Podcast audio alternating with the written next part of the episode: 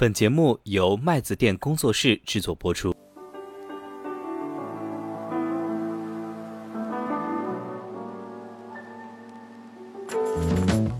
组织的主要的任务是不犯错嘛，主要任务是维持竞争优势，维持护城河，尽量形成垄断或者保持一定的垄断，其实是厌恶创新，所以这就意味着创新的小组织永远有机会。一个好的骑手，一个好的创业者，培养你的手感，保持一个好的手感，我认为是很重要的。保持一个好的手感，那最重要的方法就是你要接近前线，你要接近业务。对于高净值客户的财富管理的服务提供者来说，他的综合素质要求是最高的，而且最不可能被机器取代，因为高净值客户的需求一定是非常定制化，它非常需要情绪价值。麦子店的听友群已经开通了，欢迎大家添加微信“麦子店小二”全拼，我们也会在听友群里面跟大家积极互动，同时也可以在播客中进行点赞、留言、转发，你们的支持是我们更新的最大动力。Hello，大家好，我是麦子店小二，欢迎来到我们。兔年的新春特辑，坐在我面前的是我们麦子店小二的房东 Jeff，跟大家打声招呼吧。Hello，大家好，我是 Jeff。啊，说是房东，是因为我们现在整个麦子店节目的录制，现在是借用了 Jeff 的创业公司。简单介绍一下吧，就是 Jeff 是我的大学同学，毕业了之后，先在国内的一家国际了，现在是全球最顶级的私人银行工作了三年。然后创业，现在从事的财富管理相关的一些业务。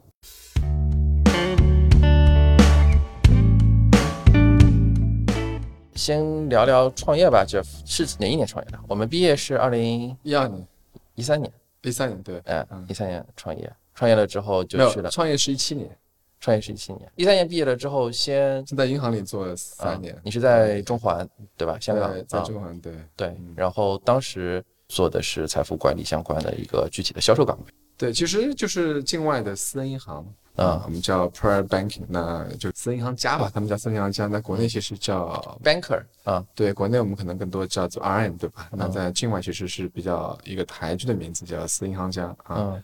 大概做了三年，那后面就自己出来做公司。啊，你当时在那家大投行的时候，主要是服务的就是超高净值客户。对对，其实，在境外它的。客户分的是很细的，有高净值、超高净值、家族办公室，它是非常清晰的一个分层。嗯，当时做的是高净值，就相当于是在私人银行里面，其实是最下面那一波。当然了，你在那个波里面你也会接触到特别有钱的客人，对吧？但你在分类上来讲，其实属于服务高净值客户那个群体，就是刚刚摸到有钱人门槛的。对那些人，对，差不多啊，差不多。是什么动因促使你出来创业？因为你的这个职业收入和这社会形象，应该是万千少女敬仰的这个地位，出去肯定还是非常体面的，而且收入也很高。怎么突然想到做创业？应该还是很苦的吧？更多的还是你自己自我价值的实现吧，对吧？我觉得可能在。你想，我们读这么多年书，对吧？读本科、读硕士，你总归会想要 achieve something，对吧？那可能这些东西呢，有些人可能在职场里可以实现，嗯，那有些人可能觉得在职场里不见得是一个非常完美的社会场景，可以有助于他完全的发挥他的潜力，对吧？嗯。你在职场里面，你肯定会 follow 职场很多规则，它的路径、它的节奏、它的升迁、它的办公周期，对吧？但这个是很合理。所以我可能会发现这些地方可能不见得完全适合我，那我可能也可以做那样的这种自我的改变。但可能你会发现，跟我接受得到的教育，包括跟可能跟自己的性格，也不见得完全是相符合。所以你如果问我说为什么要出来自己做些东西吧？哈，那刚开始的时候我们也不是说出来就要。改变世界了怎么样？不是这样子，可能大家还是从比较小的事情开始做起来。你觉得有这样一个？我觉得就是最主要的一个萌芽点，还是觉得不应该只是在银银行打工嘛。包括我几个创始人，我们都是这么思考问题的，就是应该觉得一起做点事情吧。做点什么事情呢？不知道，可能可以做点跟金融无关的，可能可以做点跟技术都有可能啊。那我想我们的。希望就是说不要，我一直在讲我们要提高自己的商嘛，希望自己的商是能够增加的，对吧？那你可以有很多的选择，你可以做很多的不同的事情，对吧？嗯所以最原始的出发点还是在于说，可能一直会有这样的想法啊，可能这些想法可能其实，在本科教育在。硕士阶段实际上也是有迹可循的，肯定是对吧？肯定不是刚开始一直突然想到说，哎，自己应该做公司，不是这样的，所以可能也会积累了很多的方法论，对吧？以前可能也会花很多时间去思考企业的问题，比方说原来我们在银行上班的时候，对吧？我觉得我跟很多同 peer 的很多人相比，我的一个很好的习惯就是我肯定会去看这个公司的财务报表的，我会看它 annual report。嗯虽然银行的 annual report 你知道那个是两三百页的，嗯但我就翻一下。嗯然后我去翻 annual report 的时候呢，我最喜欢翻的实际上是翻它第一页的 CEO 的那个寄语。致辞，你可以在里面读到很多东西，嗯对吧？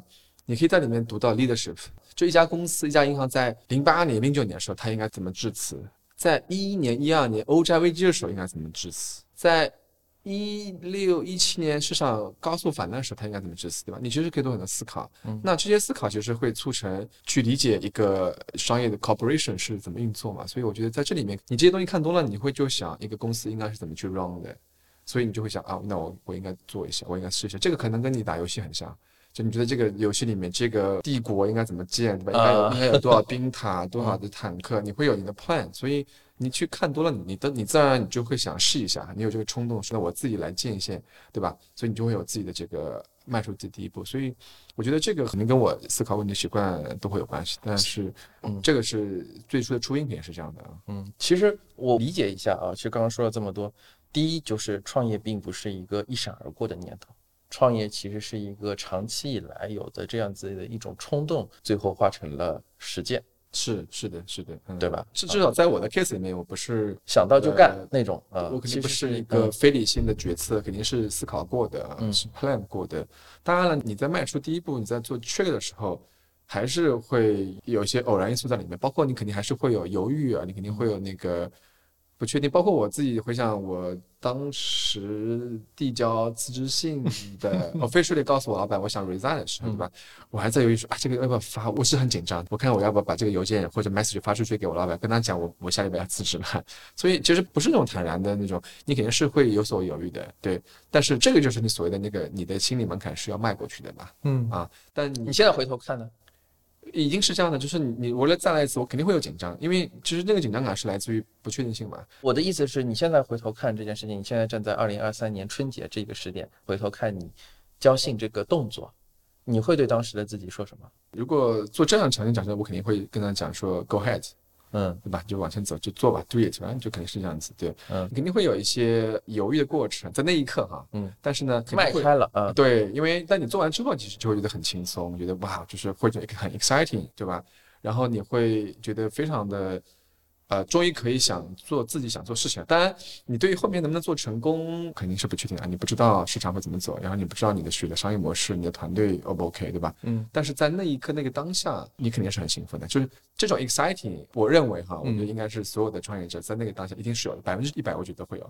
因为你如果不 exciting，你就不会做那一步啊。成不成功并不是一个最重要的事情，最重要的事情去做。在那个当下，在你做那个 decision 当下，其实不是最重要的啊。嗯所以我觉得，包括我其实跟你之前也聊过很多创业的这些逻辑嘛，对吧？嗯如果你把创业要成功的因素 price 想得 in 很了，很哇，这个就是一个很就是一个 tough decision 了，你就会觉得很复杂，因为你会考虑到可能性、概率，对吧？可能会你可能考虑到成本对，嗯然后会路径。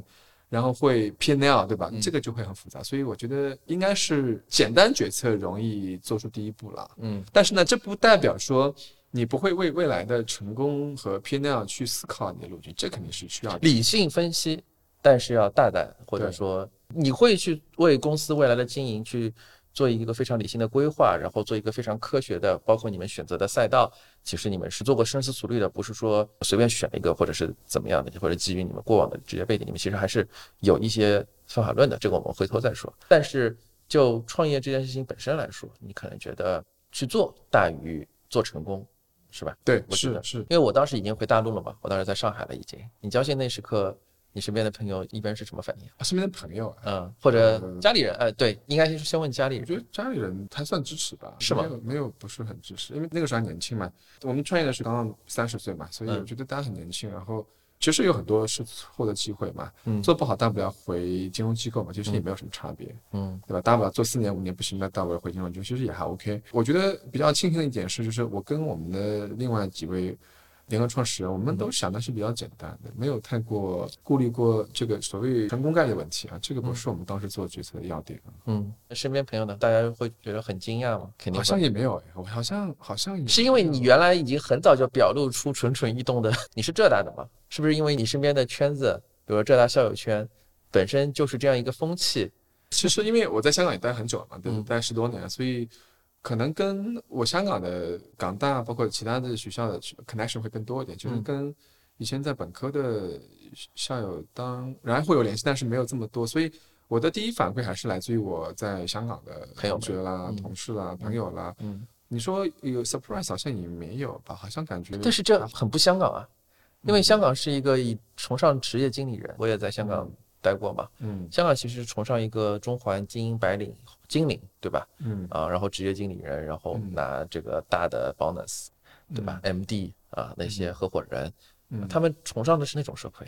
香港其实很少有人去创业，而且你可以看到，其实我刚才想说，你应该是你们机构当时唯一一个想创业的。我都不说最终出来创业的，我相信你肯定是唯一一个。但是动了创业这个念头，我觉得你肯定也是为数不多的，因为当时你们那个环境，大家可能还是主要的精力会在自己的原本的这个 career path，因为这个 career path 已经很成熟了，大家就会想如何把自己的这个 AOM 做上去，对吧？做成更高的，或者说让你拿到更多的客户，拿到更有钱的客户，然后最终功成名就、平步青云，做到自己老板那个位置，拿很多的钱，是不是？就是没有什么人会去想来说做创业这个事儿，这个事儿在中环真的是太少发生了，所以我我其实特别嗯这个想跟你聊聊当时的一种情况，因为我当时并没有特别的嗯跟你聊过这个事儿。我们当时也接触过一些创业的在香港吗？圈子啊嗯。那个时候呢，其实在香港创业那个时候比较多的还是做保险的嘛。香港保险那个时候，其实在二零一五一六年，嗯在香港是蛮蓬勃发展的，然后也看到不少。国内的团队、内地的背景的这个，呃我们叫港漂嘛嘛，嗯在香港做这个事情，所以我觉得土壤是有的，只不过氛围也是有的。嗯，当然了，基础设施比较差，政策政府这个就不用讲，肯定是很差的。对我肯定不是我认识人里面，在那个时候唯一创业肯定不是。嗯然后也跟当时很多香港的创业做那块香港保险啦、房地产啦什么都有嘛哈，嗯，做的人也有一些接触交流，就我觉得整个氛围还是我觉得你可能接触到了那个圈子，对是吗？对，可能是吧，所以至少不会有说有 surprise，就是大家说，哎，我们我们几个人要出出来自己做公司，有感到 surprise 好像不会有，我觉得应该至少我的反馈里面，好像我可能没有特别去留意过我同事啦、朋友啊、同学对我们的一个 feedback 是用惊讶来描述，好像不是的，可能会有一些人觉得，哎，蛮好奇的，哎，你们嗯出来做什么东西，对吧？可能大家会很快会进入到那个下个 topic，就是说你在做什么东西，那我们可以有没有合作机会？嗯。诶，大家其实是会往那个方向去推进，所以真没有朋友过来问我说，诶，杰弗森，你为什么要出来创业？好像没有过，嗯嗯。那一定是有原因嘛，所以嗯。大家还是聚焦在下一步吧，你做的这个东西 做什么东西，然后他很好奇啊，嗯，当时就有不少朋友来问我，哎，你们做这对个，东西，我觉得你的这个啊。人形活广告的这个，我也很好奇。就是我我虽然人在上海，但是我一直有关注到你们的这个一举一动动态。对对，人形活广告，嗯，好，谢谢谢谢，你觉得从一七到二三六年，基本上占了你毕业之后一多半的时间了，是吧？是是差不多，对。然后你觉得做创业的这个团队的创始人或者领导者，和你在金融机构去做一个前台的这种业务人员，最大的一个对于 skill set，就是说你的能力的要求，或者说你设想一下，我假设啊，就是纯幻想，当时没有辞职的你，到了现在和一个现在的你相比，你觉得你相对于那个幻想假想的你？你最大的能力上、边界上的差别在哪里？我觉得可能最大的差别就是你的学习能力有了用武之地吧。我可能用一个最近比较流行的这些像 ChatGPT 类似的这种、呃 AI 的应用场景来举例子，就比方说你可能这个 AI 呢本来你就有自我学习能力，但是呢。你不放在那个语境里面的话，它是没有去迭代的可能性的。嗯你只是一堆代码，你知道你有，但是呢，你没有放到那个语义识别，没有放到 AlphaGo 这种场景上去训练自己，对吧？嗯所以你的那个能力不会成长。你知道有，一块璞玉，对，但你没你没法往上面做迭代嘛，对吧？所以知道你也学习能力很快，但是呢，你可能没法学习成为一个领导者啦、管理人啦，你成为你在招聘环节，对吧？在各个环节你需要学，所以你没有场景去 practice，嗯这个是蛮遗憾的哈。那就尤其是你你当你知道你是个璞玉的时候，对吧？嗯你肯定是希望看看哎自己在各个边界里面能够发挥到什么样的程度吧？嗯究竟你的天花板在哪边，对吧？你不知道，那你如果有好奇心，那我当然好奇的想知道我的天花板在哪边，对吧？嗯这个企业究竟是可以到一百亿港币，还是一百亿美金，还是一千亿美金？我不知道，那我想 figure it out，嗯那你就得要去学嘛，对吧？嗯所以其实你你两者相比，就是最大的区别就是你的学习能力有了用武之地，但是呢，学习能力已经是要的啊。就是如果你学习能力不强的话，在做创业的时候应该是会很吃亏的啊。因为创业的人其实创业之前不可能把创业的那些学习方方面面的东西都学习到，对对吧？是嗯一般你大概知道六份，你就要开始做事情嘛，所以。在做的过程中，你慢慢学到八分、九分，然后你再换个领域，又从零分学到九分，对吧？嗯。所以这些环节其实上都是非常考验学习速度的。就第一个，你要愿意去学，你是一个 open mind 的思路，对吧？嗯。然后第二个是你真的是有能力去短时间内 pick up 很多东西的，所以这个其实也反过头来会非常检验创业者或者创始团队他的能力的上限。试金石是吧？但是对它的嗯边界实际上是在学习能力的上面，这个是差别很大的，我认为啊。嗯，我其实预设的一个答案啊，你跟我预设的答案差了十万八千里。一个创始人可能更多的以后是一个带团队，就是大海航行，你是一个船长，原来的那个你，假设的那个你，可能是一个最优秀的那个船员，最优秀的船员去做的事情和船长做的事情其实完全不一样。你会在这方面会觉得有差别吗？我觉得现在当今这个世界的这个创业的环境啊，我认为已经过了那种上个世纪或者以前那个年代创业人的那种典型的创业者模型了。嗯比方说，在很早以前，你可能觉得一个好的 CEO 应该长得是像鸡的 CEO 一样，对吧？嗯或者应该对，或者应该长得长得像这个 JP Morgan 的，对吧？那个 CEO 一样子，那就是其实现在这个创业也不是的，你可能是这个创业者和这个创始人可能来自于一个很好的码农，嗯他是不会讲话，他会他很很羞涩，对吧？嗯他不具备很大一片能力啊，或者他这个嗯创始人是来自于一个非常好的产品经理，嗯他对产品很执着嗯啊，但他原来能力可能也不行，对吧？嗯所以他的那个出发点路径可能可以非常的宽泛，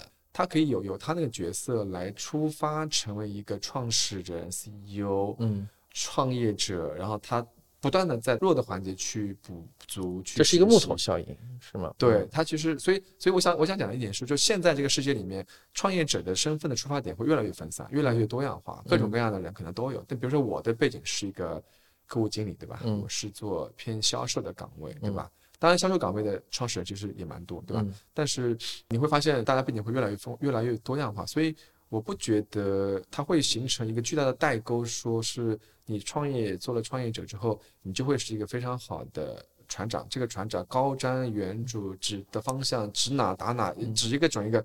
不见得是这样的啊，他可能是一个非常好的产品经理，他的产品特别独到，但他可能他管理上他是有缺陷的啊，他可能需要找人来补，或者自己去学习，或者那一块他就是没法这么强，他可能永远是组织的短板，是有可能的。但这样的公司是可以成功的，在当今这个社会里面，资本的的 looking，他可能不见得是要找一个大而全、全而美的一个伪光正是吧？对。嗯，他可能就是可以看到一点就够了。这个人可能性格很孤僻，但智商极高，对吧？嗯他的产品极具市场的准度也可以啊。所以我觉得不见得是船员跟船长的关系，嗯，对他可能更多的是，就是你们公司是什么关系？我觉得在我们里面，我觉得我的我可能更多的是角色，可能从原来的一个好的销售，可能越来越转向为一个好的产品经理。嗯，对我可能本来自己定位自己是对，我觉得可能我我我可能也有一个产品经理的潜力吧，就是可能你要去思考这些，嗯尤其是我们现在也要做技术转型，是吧？毕竟是杭州人是吧？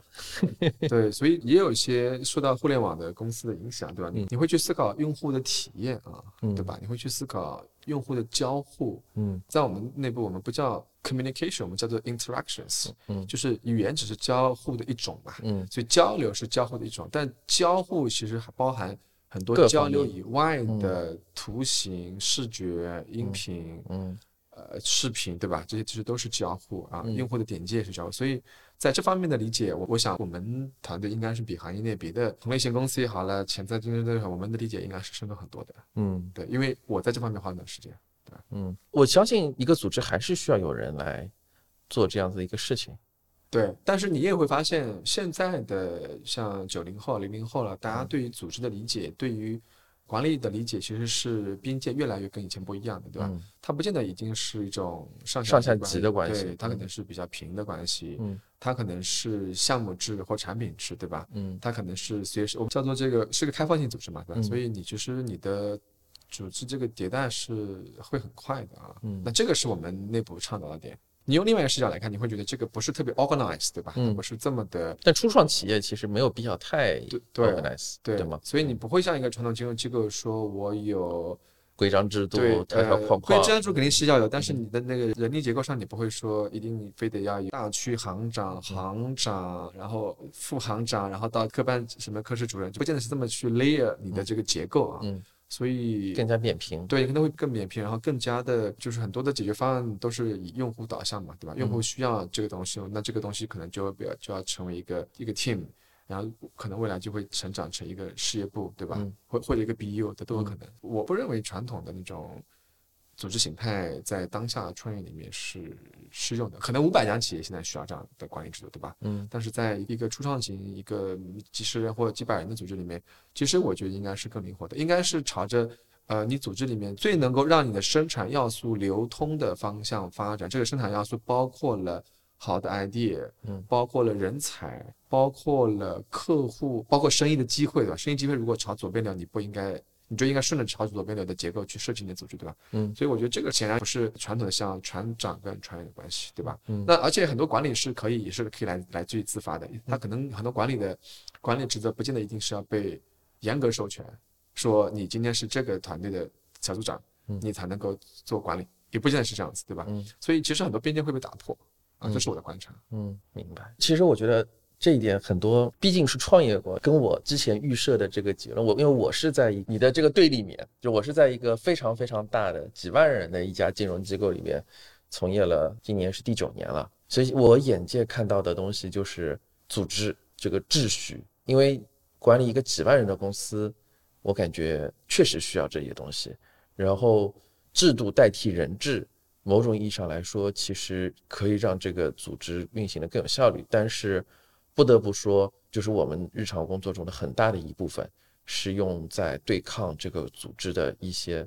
阻力，也就是我们所谓的流程管理里边啊。我们做一件事情，第一件事情就是这个事情的流程是怎么样的，我先哪一步，在哪一步，我找谁找谁找谁找谁啊，然后再去做这样事情。我觉得大公司这是一个权衡，对吧？啊，所以这个用另外的视角来看，也是之前很流行的叫做创新者的窘境嘛。嗯就是你当你的组织规模到那个级别之后，你肯定是阻碍创新了的。嗯基本上创新的门槛是被扼杀掉的。然后组织的主要的任务是不犯错嘛，主要任务是维持竞争优势，维持护城河，挤压对手，对，嗯然后尽量形成垄断或者嗯保持一定的垄断，然后避免其实是厌恶创新的啊。嗯所以这就意味着创新的小组织永远有机会，嗯因为大组织到任何的 level，无论你是之前多么创新的 Facebook 啦、谷歌啦，一定会到有那个阶段哈。嗯这个和金融机构是不是和和非金融机构也没有没有太没有什么区别啊？对都就是人总会这样子，嗯对，所以需要变革。我觉得需要变革，所以到那个规模的企业，当然我现在公司没有到那个阶段，我也不知道到那个阶段之后应该有什么样的解法。嗯解对应的问题，但我觉得严正来讲，实际上你要保持创新，你是需要确保你的这个创新的原动力是要在一个小的单元里面发生的。如果你要在一个大的组织里面，在两百人组织里面，你要让它自发发生创新，其实是很难的。嗯对，这个我认为，所以你刚刚讲的你们大的金融机构里面有这样的现状，我一点都不惊讶，这个是是正常的啊。嗯，我觉得可能是选择问题，你是在一个小企业还是在一个大企业？小企业可能就是像你说的那个样子，对不对？我换一个问题吧，我我其实一直比较好奇啊，你在创业过程中，现在这么多年，你最痛苦的时刻是什么？问一个比较犀利的问题。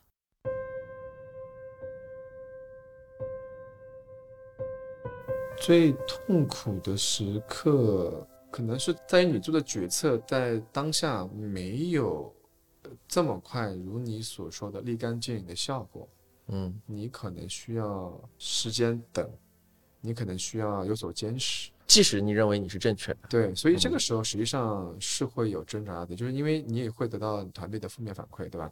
你在创业组织里面，你其实非常需要坚持发挥价值，就是让坚持这个事情发挥价值，其实是会有，因为有很多决策你是需要时间来验证它是不是对的嘛，而且有的时候也确实是像这个象棋一样，像你你的每一步，对吧？嗯，这一步下去之后呢，可能在未来的十步里面都是一个无足看上轻重对，好像也没有什么用。但可能第十二步、十三步开始，它的价值就会体现出来。嗯就是像这种棋的布布局嗯实际上有的时候是靠手感的，手感在围棋里面是讲不出原因来的，嗯对吧？嗯你，可能呃，当然 AlphaGo 可能会把它量化成一个对，它可以算当然它可以算是基于它的超强算力啊，嗯然后它可以基于概率去嗯算嘛。但是在商业世界里面，你是没有这个模型去搭嘛，所以你得知道，具有有些决策其实是要凭手感，对吧？嗯然后呢，一个好的棋手，一个好的创业者，培养你的手感，保持一个好的手感，是我认为是很重要的。保持这个手感的最重要的方法就是你要接近前线，你要接近业务，你不可以躲在业务后面。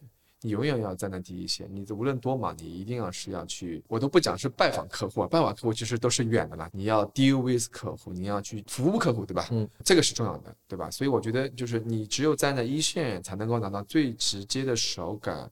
然后呢，你也要需要保持跟各个部门的、各个业务、各个其他线的这些人的非常高频的交互，嗯尤其是一线的人。组织大就信息流会有闭塞，是因为你可能只能跟你汇报给你的人来交流嘛，这其实是不对的啊。你汇报给你的人跟你交流是需要，你只是管理职责，但是你需要下到最一线的人跟最前线接触那个单元的做交易啦、做投资啦、做组合的人，你要跟他交流，你要去发现痛点、发现问题，嗯，才能保持一个好的手感。就像一个球员，你需要上场打球，你需要热身是一样的。你不打球，你三天不打球，三天不进健身房，手感应该是没有的。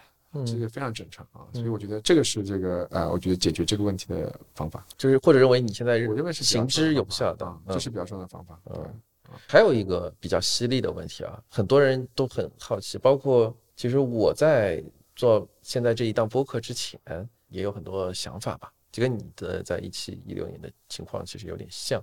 很多人会跟我说，创业的一个非常核心的难点和障碍，就是原来你在大型的金融机构里面，可能我说的那个什么一点，就是你身边的人可能跟你都是一类的，可能会比较具有良好的教育背景，然后本身他有比较高的这个呃能力，甚至你可能在里面都不是最突出挑的那一个，或者说是一个相对比较资深的人会带着你，或者说团队是有一个比较好的过往的模型和一个比较好的先验路径。那么在创业这个里面，其实在这一些东西都完全没有。你可能是团队里面最资深、最懂业务的那一个，然后你需要去带着很多的，并不是懂那么懂你在做什么事情的人，其他方面也可能相对比较一些入门或者初级的阶段。然后你去跟这些人共事的时候，你会觉得是一个难点吗？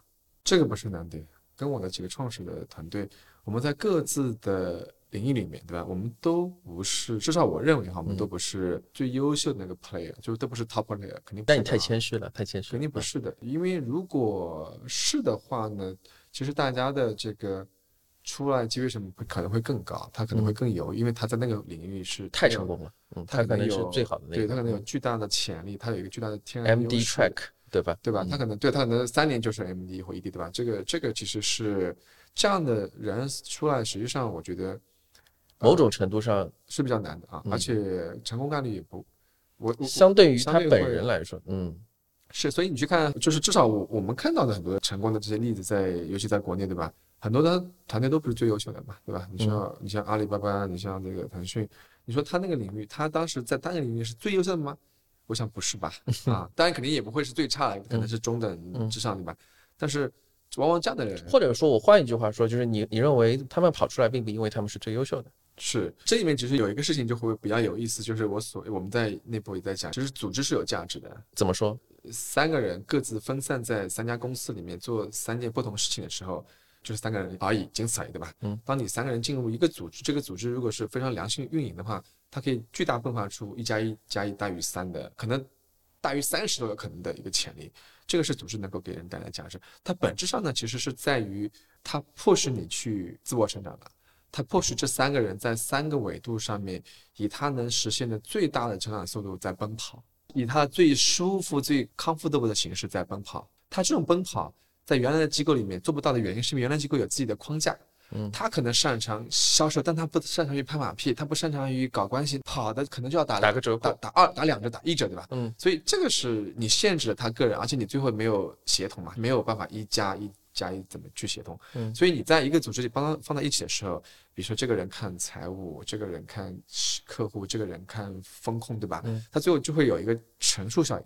这个是组织，你这个组织良性运作之后，你可以给这三个人带来远远在他原来组织里面的价值，这个是非常显而易见，一定是这样的。尤其像你想最近这三年，对吧？那三年这个我们有疫情，对吧？那疫情很多你散落在原来公司里面干活的人，其实他可能他成长的节奏就不会很快，嗯但是在一个创业组织里面，你是会快速去思考问题，因为你又要面临竞争，你要面临生存压力，你还不是竞争压力，你要面临生存压力，对吧？嗯你会去看这个营收，看客户增长，所以这种 pressure，就压力本身最后会促使这些人迸发出他他的潜能来。这个我认为是创业组织对人的提升最大的点是在这个环节，我认为。嗯，可能更多的是大公司太优渥了，然后对打工人，对吧？然后无论你怎么样去 self driven，你可能最终你很难，对，很难。因为为什么呢？是因为其实我认为，呃，一个人啊，那你你其实最大的动力永远是生存动力嘛。嗯，就你活不下去的时候，你要露宿街头的时候，你的那个动力是不是很强的，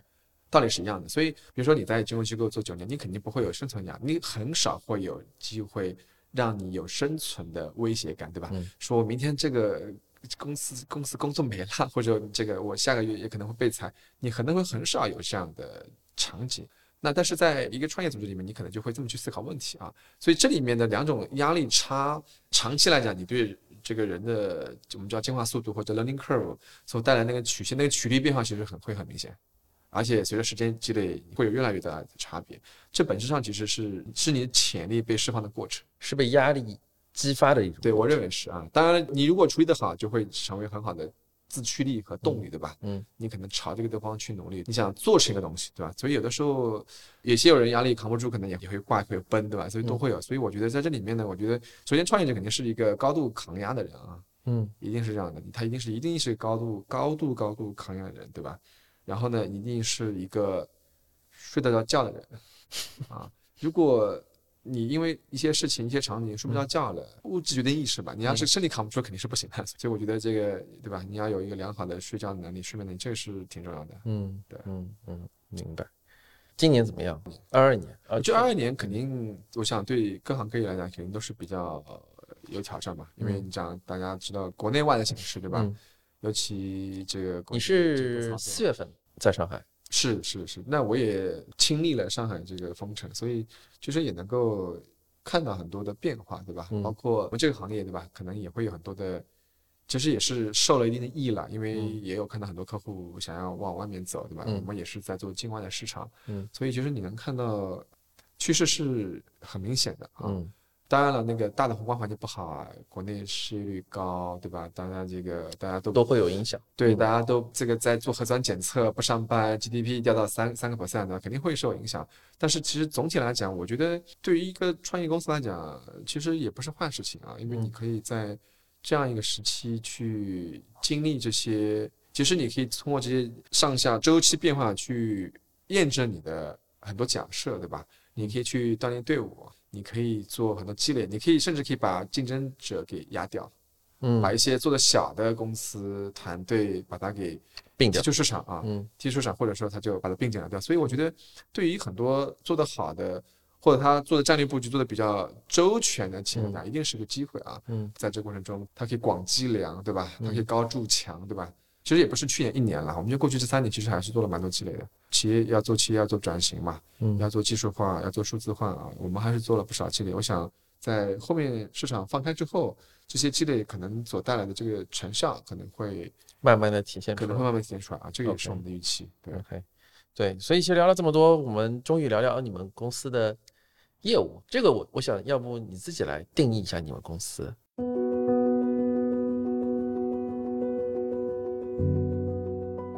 在创业的五年里面，其实也有过一些业务的变形吧，哈，当然会有主业，主业我们本质上还是做的是境外，就是中国境外的这个财富的管理，或者说我们叫做家族办公室，对吧？我们通过这样的家族办公室的载体来管理客户在境外，我们在离岸的这个。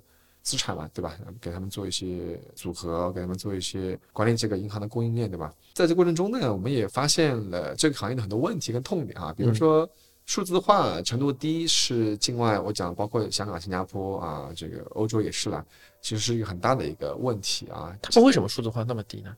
这个我觉得跟基础设施、人才渗透、人才的密度都有关系，嗯，对吧？那中国。国内能做起来也也是因为这个北京、杭州、深圳三个 IT 的 hub，对吧？在里面提供大量的技术人员，然后政府政府的政策，然后应用场景很重要，对吧？那在境外呢，其实比较少，而且从业者也都你都知道，很多香港做技术的公司后来香港做不下去的，回深圳，最后都出来很多独角兽企业，对吧？那原来就是因为原因就是因为技术企业、技术公司。在香港的这个土壤，其实它不太能够长得出来，对吧？但是你能看到问题啊，你看到很多的这个行业在境外的，比如说做一个支付，对吧？很多人还停留在开支票啦，在银行 ATM 机上转账啦。我还记得我当时读书的时候，去看一个演唱会吧，还是买一个什么东西，要深更半夜，然后跑到 ATM 上 ATM 转账，对，这不可想象，在二零。一二一三年的时候，在国内其实已经有微信、有支付宝的年代，然后当时其实大家转账都很频繁，然后对，当时我记得参加那个校友聚会，校友聚会要爬山吃饭，然后要提前这个预付预付款。那这个事情其实在国内的话，就是手机上我转账给别人，然后先付一笔钱，没问题，也不是什么很大的金额。但是在香港，你就要到 ATM 上去打到他那个预先设定账户。我觉得现在还是这样吗？现在呃，应该两三年前香港有了类似于支付宝。有金融机构单独的出来啊，做了类似于支付宝这样的线上，嗯，但它仍然是局限于本银行内的，嗯，它不允许，它不是一个生态。对，当然了，那个呃，最近这一两年香港的变化会好一点，原因就是因为也有监管机构啊也意识到问题，对吧？然后也出了一些，也有出一些，比如说像 FPS，其实就是基于这个跨银行之间的这个交易嘛，但是呢，用户体验各方面。没有那么的方便啊，我认为还是跟内地还是有差距的啊。对，所以回到你刚才问题，我觉得就是我们看到了这个痛点嘛，所以我们从一九年开始就开始花大量的时间跟资源和精力去尝试做行业的数字化的一些改造啊。那么当然从一些最基础的系统开始开始做设计。我们自己做设计，然后我们也借鉴欧洲的很多的好的产品公司的一些模型，对吧？然后从一九年开始，在我们尝试给这个整个行业，给整个境外的财富管理的行业输出数字化的系统，这里面包括了交易系统、询价订单的系统、CIM 就客户管理的系统，对吧？这些都是我们现在在做的范围内。那当然，这块是独立公司在做运营啊，那跟我们的主业也是相辅相成。我们所以其实它有点像当年阿里做淘宝、天猫之后，它开始有了支付宝的需求，嗯，它开始需要做个菜鸟，对吧？它需要做阿里云，本质上是有点像的，因为。你就会发现这些东西，这些这几家公司围绕着你的主业，对，但同时呢，它又构建了这个电子商务行业的生态系统，对吧？你会发现这个东西极具价值，因为你发现市场很最后都会变成，因为你很难垄断新的电商行业进来，嗯，你很难去扼杀像京东啦、拼多多啦这样的公司起来，嗯，所以你的好的策略就应该是做行业的基础设施，因为你知道你是不可能全吃的，嗯。啊，那么在这个情况下面，那么当竞争很多的时候，嗯，你肯定是做造马路啊，造那个高速公路应该是比较好的做法，嗯，确保所有的车在你的车道上开就可以了，嗯。啊，所以这个是我们当时是我对行业的观察，我大概得出的一些结论嘛，所以我们就会在一九年开始，我们就花比较多时间做基础设施，做 IT，对吧？做系统，做当当然我们会通过 SaaS 化的形式啊，嗯，不会通过传统的这种 IT 外包肯定不会，所以通过产品形式能够输出给市场。我理解一下，你们现在公司的相当一部分的业务转型是围绕着境外的财富管理业务的一种中小机构的一种数字化的基础设施的服务，是这样吗？对，其实我们也没有去定义用户的规模大小哈，嗯到中大、中小，这个倒不是。现在大公司也有采购你们的，有有非常多啊，包括贵司啊，贵司也也是我们的客户之一。嗯 呃，我觉得比较大的区分点还是在于是，就我们的产品定位肯定是从财富管理整个行业里面的不同角色来分的。嗯这里面有终端客户，我们叫 end client 啊，就或者 C 端客户对吧？嗯有服务 C 端客户的一批人，对吧？嗯比如说理财师或者 RM 对吧？有服务 RM 的一批人，嗯，有服务 RM 的一批人那批人，对吧？？嗯所以这里面其实它供应链是长，它有好多供应链的这个环节。嗯这些环节里面，其实每一环和每一环之间的这个交互，你都可以想象是极端的不数字化，就像你在银行转账一样，这种体验感是类似的。就是你今天你一个 C 端要跟另外一个 C 端发生一次转账，你需要去一个银行的 ATM 机。嗯那么类似的，你服务 C 端的一个人跟服务他的那个人的交互也是极度的落后的。嗯那这里面其实就会导致你的工作效率很低。那最后会体现在什么呢？会体现在我们这个行业里面，会体现在供求关系的变化。因为我们在财富管理这行业，在今晚来看，总的来讲还是供小于求的，需求比较大。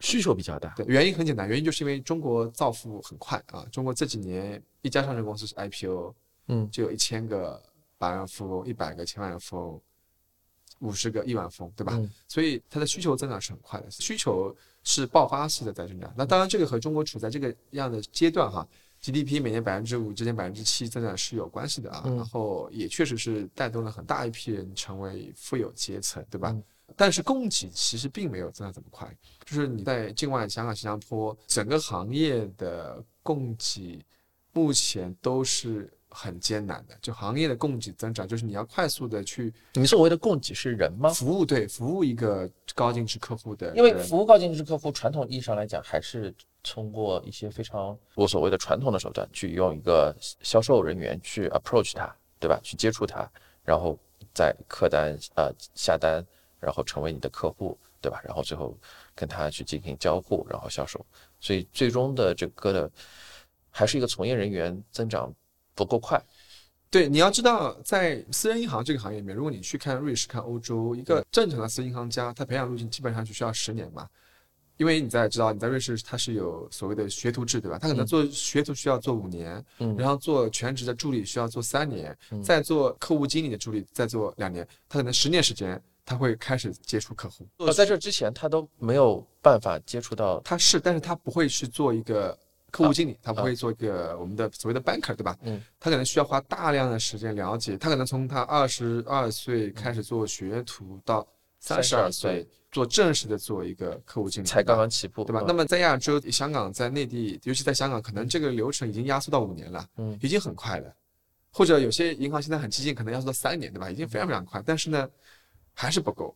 好，因为你毕竟从业的数量是还是少的，你的 headcount 还是少的，我问一个很傻的问题啊，那直接加 headcount 不就行了吗？那你你需求你请不到人嘛，所以行业里面请不到合资格的、能够服务这个规模体量的他的综合素质的那些，对他大不了他对产品的认知、产品的知识、客户服务能力、合规的概念、对境外、境内外的了解、对客户资源的积累。私人银行本身就是一个财富管理本身就是一个积累的行业嘛，它嗯需要时间积累，所以它到不了这么快啊。嗯那这个就导致了供求的增长。我讲增速啊，那显然是需求增速远远超过供供给增速速啊，这个是毫无疑问是。你就会碰到另外一个问题，就是那么我有限供给怎么去服务一个高速规模、快速增长的需求呢？嗯，你就会涉及到服务效率问题。就我嗯单一的服务者，我怎么去服务更多的客户，对吧？本质上我理解这还是一个赋能这个最终一线销售人员的这样一个，其实你是赋能他嘛，你是通过技术来赋能他，原来可能赋能他的是背后的一群人，那现在可能通过技术数字化的手段，能够让他的工作效率得到大幅的提升。我理解你可能主要实质上在说这样一件事情。是是，它这个实际上在互联网行业里面其实也很常发生。比如说你最开始做美团外卖的时候，大家不是靠 APP 来下单的，它是靠一个接线员，我去接订单的。我接个订单，我也好像没有没有在这个阶段，在美团的这个业态阶段下过单。OK，对，因为它最早期它刚开始上线的时候，它是靠呼叫中心来收单的啊。哦对，他可能这个形态可能他坚持了，可能维持了半年一年左右时间。嗯当然，他也是大公司做他做个测试啊，因为他你上 APP 肯定很肯定有成本，所以他在那个阶段的时候，你会发现我靠用电话去接单，我也能把这个生意跑起来。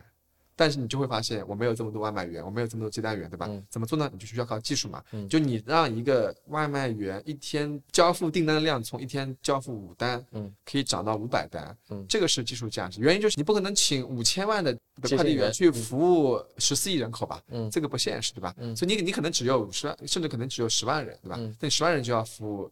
日均可能服务级的订单，那你这个时候就要靠技术嘛。所以这样的道理，可能外卖那个例子里面是特别夸张的啊，嗯你因为你会很直观的感觉到供给跟需求关系，但是这个东西在我们这个行业其实也是存在，只不过它的数量级没有这么夸张。嗯它可能是香港可能大概有可能一万左右吧，大大几千一万左右，八千到一万左右的这个服务这个从业人员嗯，在服务可能大概一百万的高净值客户，这是存量以及每年新增的几万的嗯。客户，对吧？嗯。所以大概是这么一个一比一百的关系。大概是一比一百的关系，对，嗯。所以就是一比一百一百的关系，实际上是对于一个呃私银行级别的客户进来讲，其实是非常吃力的，嗯。啊，他们很难去交付，很在现有的服务模式下，就是在所谓的这种传统的打电话接单的情况下，嗯你是很难去交付一个好高质量的服务的，这个嗯一定是有一个很明确的瓶颈啊。那这个环节就是我们就要去思考，你怎么样去从用技术上去做改造，把它从打电话变成到成一个 A P P 的对，然后帮他设计好路径，对吧？然后他他跟餐厅的关系，怎么接餐厅的单，嗯怎么把单送给终端用户，对吧？怎么给拿反馈，怎么打评分，怎么去支付，嗯对吧？当然最快速的形式可以把一个流程全做完。嗯这个环节这样的事情在财富管理行业，我觉得在境外其实我们是正在发生的。嗯那显然我们是其中的最非常大的一个推动者。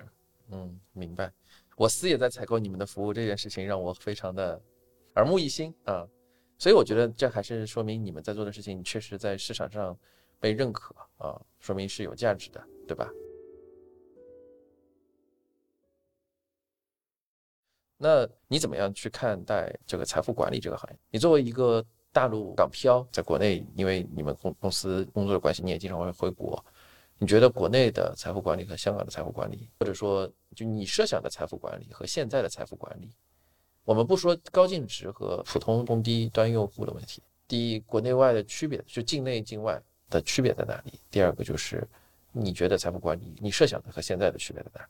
我认为区别最大的可能还是在于监管哈，以及由监管延伸的 license 就牌照哈。嗯其实呃，在境外是非常清晰的，尤其像香港，像包括香港、新加坡，实际上它每一个牌，香港有所谓的一四对吧，六九九对吧？所以每一个牌能做什么事情，它是清晰的被定义好的。嗯，这些牌照的准入呢，也相对比较市场化。嗯对？吧？你你不需要不像你国内哪一个券商对，其实我想说的是，国内监管更加严格。国内每一张牌能做什么事情？因为我是做这个事情的啊，所以我可以很负责任说，更加清晰、更加严格，或者更加圈好，你一步都不能踏出去。香港可能还是有一点法无禁止即可为的这样一个判例的这个意思在，在中国肯定是有明文法承认啊，特别是在金融服务这个圈子里边，只有法规规定你能做的，你才能做啊，这个是这样子。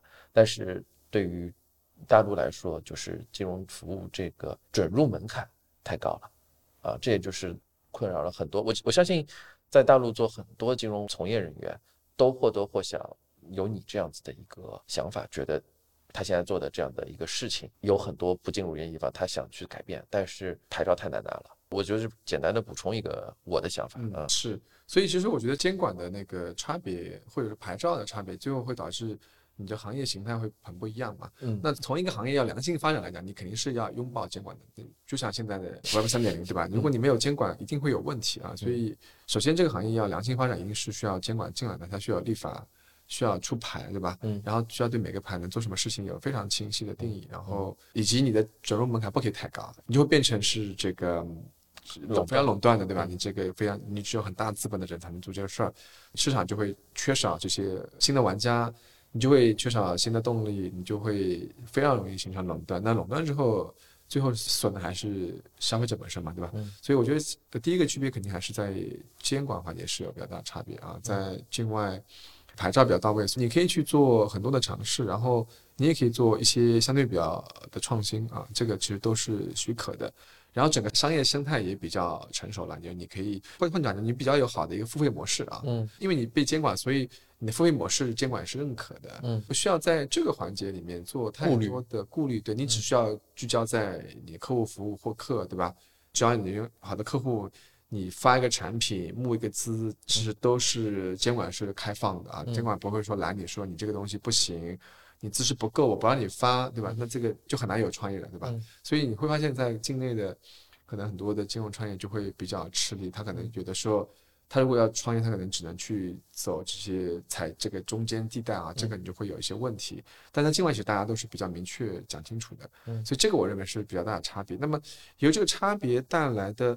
呃，另外一个问题呢，就是因为现在你也知道，国内很多的这个金融产品还是处在比较呃初期阶段哈，包括很多像，比如说衍生品，可能国内还没有到一个非常还在非常早期的阶段，对吧？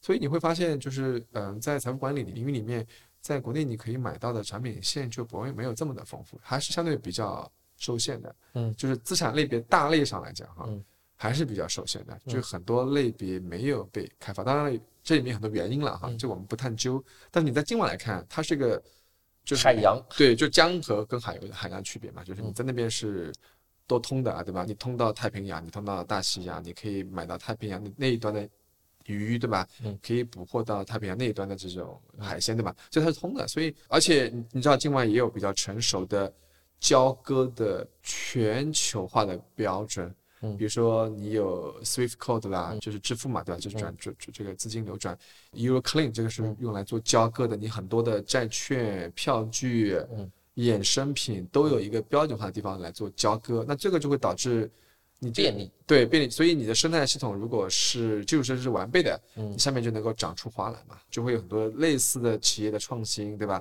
有些企业在欧洲是做债券的询价、债券交割，嗯有些是做票据的交割，有些是做基于此他做了很多衍生品的二级市场，对吧？嗯所以这个其实都是非常有意思。那么本质上就是因为监管并没有说不可以做，嗯，对吧？所以他们去做了，那最后就会使得整个行业会比较繁荣的发展啊。嗯所以你会发现，所以这个事情跟这个财富管理有关系，有非常有关系啊，非常是因为客户最终你可能会落实到就是 C 端客户，就终端客户的一些比较个性化的需求对能够得以满足。我可以举个例子哈，就很有意思。比如说你在境内，比如说今天有个好的管理人，对吧？嗯我想我开始想要给富人们做财富管理，我想帮他做一个好的基金，对吧？嗯，你在境内你可能只能做一个基金。OK，我做基金我需要拿牌，嗯我需要有什么私募管理人牌照，然后我嗯需要备案，我需要怎么样，对吧？嗯我需要开户。OK，这是一个非常单一的路径，对吧？嗯在境外其实是你可以非常灵活。比方说，在境外有一个，我举个例子哈，那个我我不卖产品，但是境外有一个解决方案，叫做主动管理型证书啊，英文可能叫做 Active Manager Certificate，简称 MC，对吧？嗯，它大致逻辑呢，就是说你不用发基金，你只需要发一个票据，然后呢，所有的客户你可以从你的银行去认，因为你这个票据在发行完之后，我是会有 ISIN 的。嗯好了，这里面就来了。那么境外有 ISIN。ISIN 是对应的金融机构发行的一串唯一识别代码，对吧？嗯好了，你有这个东西，OK，那我就可以发 ISIN。发 ISIN 之后呢，那我的客户在他的户口，在他的什么各种银行的户口，嗯我可以通过 ISIN 直接来买到我的这一个 AMC 的票据，我就不需要发资金了。嗯，那为什么呢？他是怎么买到？怎么样？我就这个现金怎么认购完之后，这个钱则就怎么就去到 AMC 里面呢？嗯是因为背后我有 Euro Clean 可以交割，嗯所以有这样的基础设施，我就最后给客户就会呈现出哦，一个基金管理人，他有一个好的基金方案、交易方案，我就不需要发基金了，我我不需要发基金，我就不需要拿基金的牌照，嗯我可以轻而易举的发一个 MC 来得到类似的发基金募资、管一个 portfolio 的效果，背后的原因和动因不就是因为我的基础设施完善吗？所以在客户端会有差别，成本也会变低。因为 AMC 的交易成本显然是比基设立费啦、年年费都是比基金更低的啊。嗯。然后对管理者来讲，管理者也更容易去募资，更容易让客户把钱来认购，对吧？所以他其实会把整个角色给盘活。那这个就是一个非常典型的例子，就是如果你没有这套东西，如果你在比如说你在经理做，你就只能做一个高度规管下的、高度排他的、需要资格的、需要证书的一个东西，那我准入门槛少，我的行业就做不起来。这个就会导致财富管理的客户和提供财富管理的解决方案的人，他的准入门槛、他的匹配度就会有差别，这是问题。站在一个境内金融从业人员的角度上，我原来的设想是说，诚然你刚才说的都是对的，你确实给客户提供了很多的便利性，但是我不知道打一个例子是不是恰当。我会理解为这是一个 Costco 和淘宝之间的关系。什么意思呢？我把我的逻辑说说看，我不知道你认不认可这个逻辑。就是说，诚然国外的金融产品更加丰富，相关的风险特征更加全面啊，就是说你能根据你的需求买到各种各样的高风险、中风险、低风险。中国的金融产品你可能从一划到十有十档的风险，但是在国外是可以你从一划到一百甚至一千，从最低风险到最高风险，每一档都有不同的产品来。做出一个匹配，这个我觉得诚然肯定会。如果你的需求是九十八，那你可能在国内你要么只能做一百或者做九十，那在国外市场，在离岸市场，你可能真正能找到那个九十八的产品。那我觉得这个是是有区别的，这个我承认。但是在一个更加偏粗糙的或者说更加偏本质的角度上来讲，如果对于财富管理的客户来说，它就是一个，当然这个事情跟财富管理和资产管理又有一些就是区别了。就是说，我会觉得你只要有一个好的管理人，然后他有了这样一个产品，首先中国的投资品标的比较受限，那么第二呢，中国的你刚才说的管理人，就是因为你是财富管理，财富管理最终的目标是让客户去买到一个好的资产管理的产品，那么中国的资产管理也没有那么多，但是我觉得已经足够多到你能找到一个还不错的。因为我们的整个的播客录了那么多期，其实我们最终探究的一个问题，就是在境内你能否认购到一个还不错的管理人，然后能实现你的财富增值。如果在国内，比如说从公募基金角度上来讲，现在有一万多只公募基金，上市公司有四千多个，啊，债券可能就更多了。而且现在管理人，啊，可能就是公募加私募加在一起，应该也有五位数了。那么在这种情况下，我会认为已经足够多到，呃，它就像有点像 Costco，就是爆款。那你国外可能像淘宝，就是你真的是什么都有，你的产品数，然后一个产品数可能 Costco 的产品数是淘宝的十分之一甚至一百分之一，但是 Costco 它只卖爆款，它只卖最好的那个，它一样做得很好。你同意这个问题吗？刚刚举这个例子啊，其实我讲的这个产品丰富呢，可能还是从品类上来看哈，嗯，因为公募基金是一个品类，嗯，对吧？我们在大家都学过金融，我们都知道这是一个 asset class，它就就叫做 fund，对吧？嗯。当然，你可以分 mutual fund，可以 hedge fund，对吧？或者说 private label fund，对。但是总体来讲，还是一个 fund，就基金是一个大类嘛，对吧？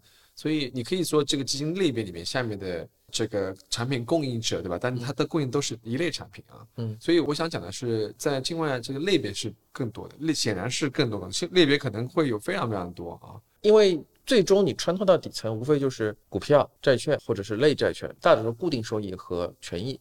然后权益上面再加叠加叠加个衍生品，那我觉得你无论表象上那么多，最终到底层你的风险特征上来讲，那无非就是说国内衍生品还是少了点，国外的衍生品更多，它可能多就主要都在这块。但是我觉得你确实说的就是基金这个东西，它的特征会相对比较单一。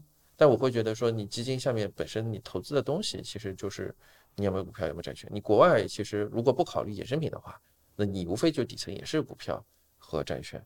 没有区别，呃，我觉得还是有些区别哈。就比如说，第一个呢，呃，你像国内有一万多只公募基金，其实大家的你底层其实还是会有重叠嘛。大家可能有些买新能源，有些买新兴制造，对吧？嗯。你搞来搞去，然后有些是做这些什么这个沪深三百，是吧？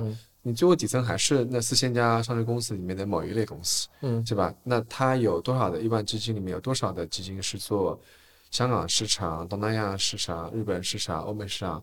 你如果这么分的话，实际上它肯定是这个。当然了，你反过来讲啊，那也是因为这几年那个国内客户的全球资产配置的需求是在明显被增加的。当然，这个和国家的发展阶段有关系，大家富裕程度已经到那个阶段，他要去思考这个问题啊，他未来要移民，他未来要在欧洲置业，他当然要思考怎么做全球布局，对吧？他有这个需求，所以你从这个点上来讲，我觉得国内的的财富管理，它天然目前至少天然目前跟境外还是有一个屏障的，对吧？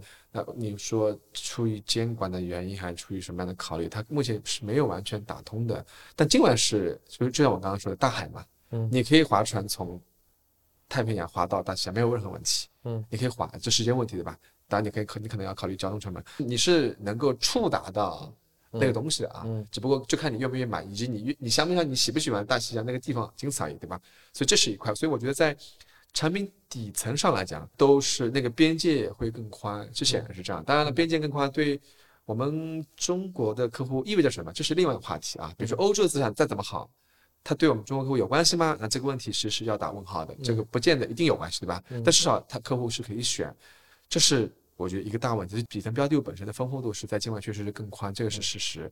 第二呢，就是确实你刚刚讲得到，就是衍生品有还是没有，市场的活跃不活跃，这个带来的差异确实太大了啊。因为你想，我们讲排列组合嘛，衍生品可以基于可以基于公司的信用，可以基于股票股价的价格，可以基于汇率，可以基于大宗商品价格，对吧？你你一旦做排列组合，我强看多的衍生品的产品，嗯我有弱看多的，嗯我有弱看空的，嗯，强看空的，对吧？所以你一组合就会很丰富，就是它排列组合可能就会出来几百种甚至上千种的组合。嗯这个东西我想确实是你刚刚讲的对，就是是有衍生品市场，目前在国内还是处在比较初期阶段，对吧？啊，嗯导致的差别。那我想，如果未来国内 A 股 A 股开放了，然后外汇也开放，人民币也开放了，对吧？然后那可能就会接轨了。但至少目前来看，这一点我想境外是有优势的。嗯，所以你觉得这个是境外和境内在做财富管理的时候，作为一个一线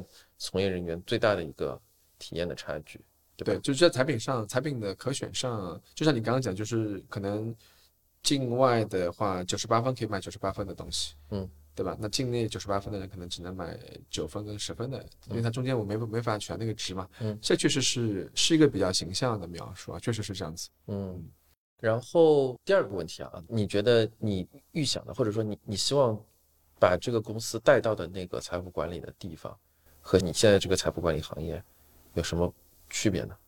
你刚才其实说到的痛点，一个是数字化嘛，那我觉得这个是偏基础设施，其实这个是当然最终你的客户能感受到，并不直接是一个商业模式。从财富管理角度上来讲，你觉得财富管理这个事情，或者说淡化掉境内外，就是说你会觉得，或者我问个稍微中性点的问题，你觉得这个行业未来的发展方向在哪？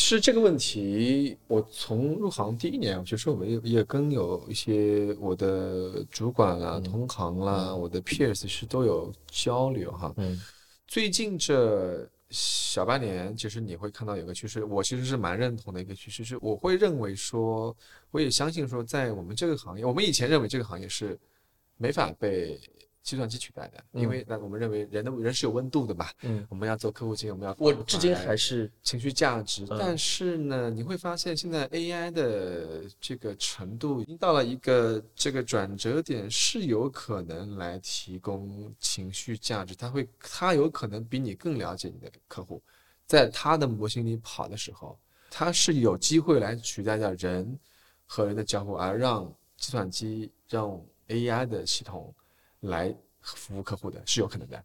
啊，甚至可能未来技术会发展到，今天客户问服务人员说市场这么差，我应该怎么办呀？对方给你一个回复，你可能都没法区别是人回复还是机器回复，是有可能实现这一步的。你可能在最近的很多的一些 GPT 是吧？对类似，以及现在很多很流行这个我们叫做我们之前讲 UGC、AIGC 现在叫 AIGC，哎对，AIGC 内容不错哦，AIGC 内容似乎比 PGC 好像更好哦，对吧？他画的画。他做的音乐，对吧？他写的诗，他表达语义，所以你说这个行业，哇，这个事情真的到来了吗？我我认为是有机会的。你你观察到了吗？我觉得至少现在语义识别层面的技术突破，我似乎觉得好像你知道，我们作为服务人员，我们对客户的理解，因为我们的大脑，我们 CPU 是有限的，嗯，我可能可以记住五十个客户的生日，五十个客户最喜欢的偏好，他的什么东西，对吧？习惯他的那个切入点，爱吃的菜对吧？嗯对之类的，他的投资票，但我很难记住五千个、五百个啊，太难了啊。嗯我怎么样让我的记忆传给下一个服务者呢？嗯，我的工作需不需要继任者来传承的，对不对？嗯对吧？那我是需要的，因为嗯我也会生老病死，对吧？嗯所以在这个过程中，怎么样让计算机器人来，让计算机来理解，让 AI 来理解用户的习惯，他对于恐惧的理解，他是怎么去这个用户是怎么去追涨杀跌的，对吧？他究竟是怎么去理解恐慌、机会、贪婪，对吧？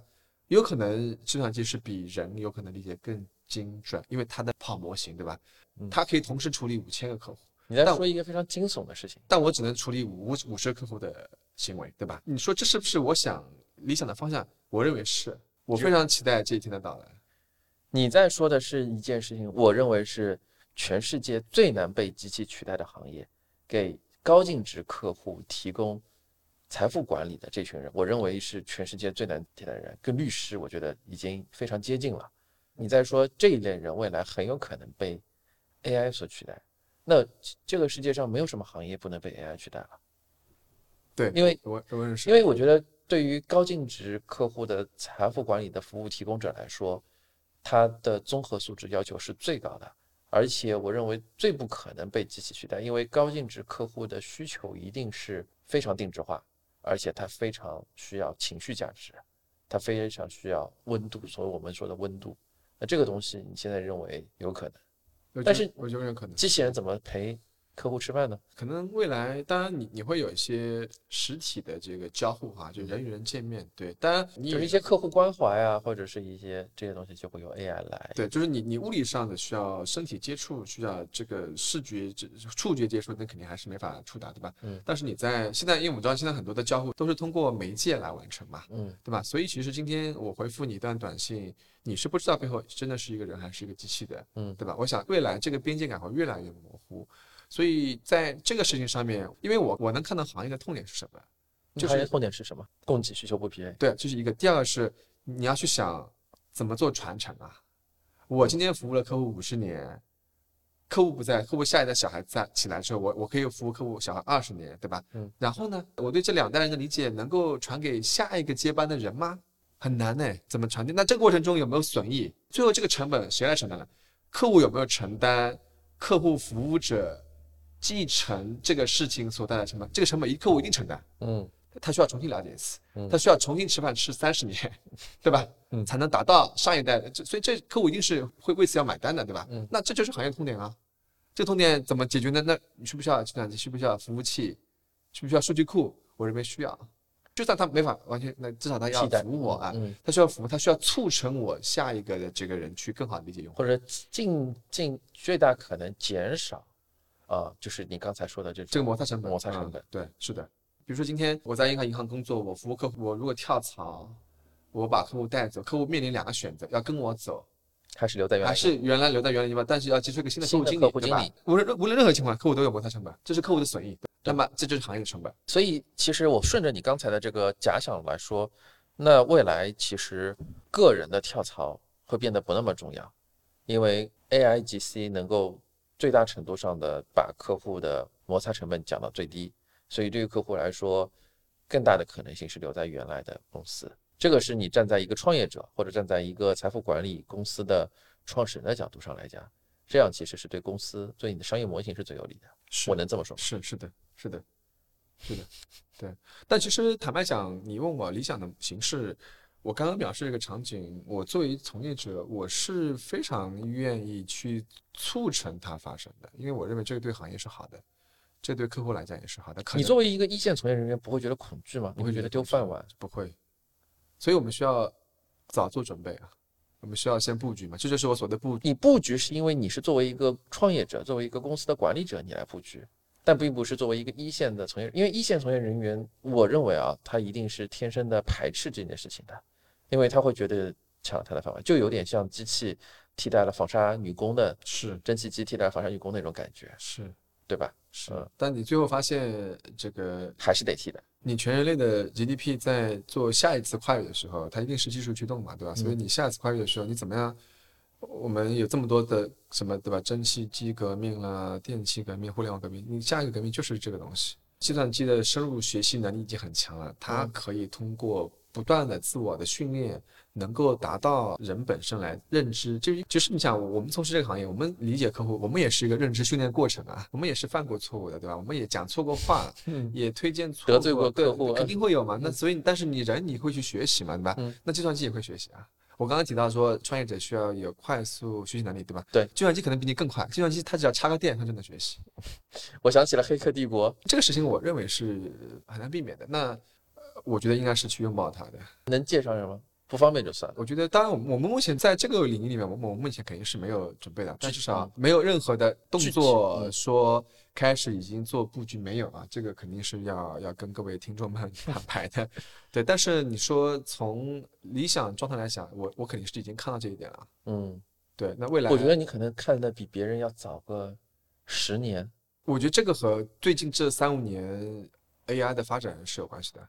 就像以前阿尔法狗出现之前，谁会认为计算机可以下赢人类啊？不可能啊！嗯深度学习的能力是很强的。到最近开始出现于，就是，AIGC 对？AIGC，然后发现其实对于呃，可以发现你发现这个对于创作、嗯创新，嗯对吧？似乎也不是人类的特独有权了嗯啊，对吧？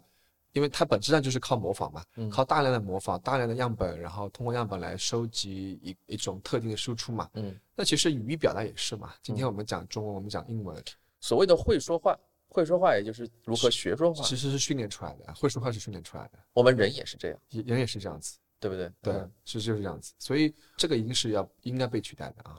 未来的那些 IM、PM，所以应该现在开始要开始是不是我觉得？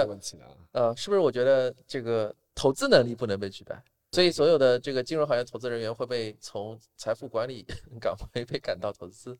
但是我跟你说，我之前跟一个投资经理聊，一个基金经理聊，啊，他反而会更加觉得他的那个投资会被取代，因为未来计算机投资会越来越强啊，使得基金经理投资的超额收益获取越来越难。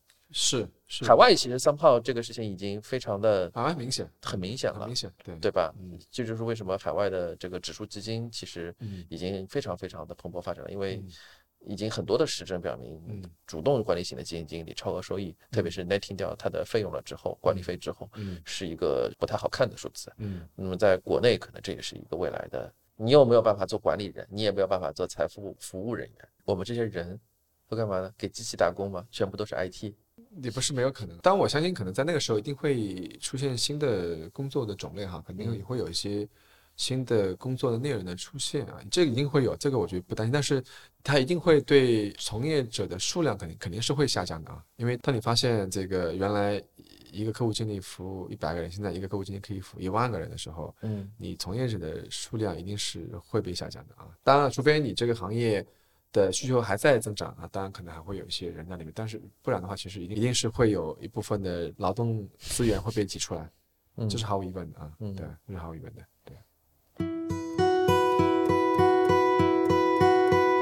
好呀，时间也差不多了，我们感谢一下 Jeff。我们录制的时候，现在已经是深夜了啊，这个马上就要准备开始。今天 Jeff 还穿了一件大红的衣服，嗯、非常喜庆。呃，感谢，反正今天我觉得也聊得非常多啊。你每次回来大陆，我基本上都还是会跟你来聊聊我们呃双方的一些关于投资啊、关于生活、关于工作的一些、关于职业发展、关于创业，anyways，更多的一些。但是今天我觉得还是聊了很多我们之前没聊到的新东西啊。我觉得你的整个的想法有某种意义上惊艳到了我，还是有很多我之前没有预计到，包括我做这一期选题之前，我预设的一些话题，我想象到你可能，因为我觉得我已经跟你挺熟了。但是我想象到的很多你的结论回答都超出了我预设的结论，所以我觉得今天至少对我个人来说还是挺有收获的啊。反正有机会我们能够在各个场合能够有到合作，对吧？那最后、还是欢迎 Jeff 今天来到我们的节目，让我们最后跟各位听友说声新年快乐，好吧？说个祝福语。啊好，谢谢谢谢谢谢那个呃我们 Alex 的邀请啊，那也第一次来跟大家做这样的分享，趁着这个春节来临之际吧，因为录的时候我们还没有在那里面，所以祝各位听众朋友们新年快乐，身体健康啊！疫情之后阳康之后，身体健康是最重要的哈。嗯然后也希望大家可以来年这个兔年能够打个翻身仗吧啊，把过去三年能够赶紧追回来啊。嗯。最后希望大家还是能够多多关注我们麦子店店的的的这个专栏啊，嗯多多支持。然后这个希望我们 Alex 同学在创业路上越走越顺利。好，谢谢谢谢谢谢各位，谢谢各位，好，那今天先这样，拜拜拜拜。Hello, darkness, my old friend. I've come to talk with you again. Because a vision softly creeping left its seeds while I was sleeping.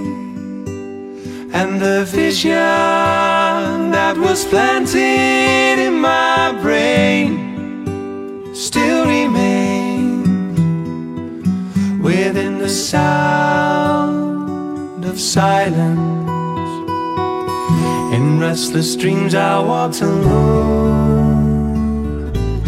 narrow streets of cobblestone. Neath the halo of a street lamp, I turned my collar to the cold and damp. When my eyes were stabbed by the flash of a neon light that split the night and touched the sound of silence. And in the naked light, I saw ten thousand people, maybe more. People talking without speaking. People hearing without listening. People writing songs that voices never share. And no one dare disturb the sound of silence. Fool said I, you do not know. Silence like a cancer grows. Hear my words that I might teach you. Take my arms that I might reach you. But my words, like silent